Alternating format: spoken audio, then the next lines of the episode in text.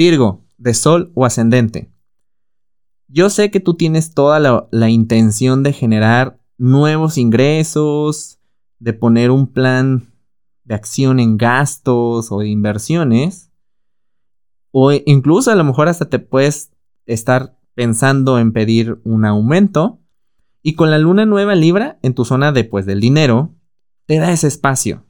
Sin embargo, sin embargo, esto tiene que ser, pues, con algo de creatividad y de conexión. No es nada más como llegar y quiero ingresos, quiero el aumento, quiero este dinero, quiero trabajar aquí, quiero hacer. No.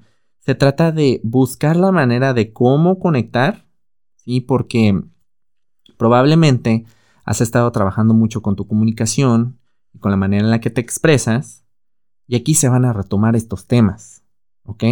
Así que vele poniendo atención a eso.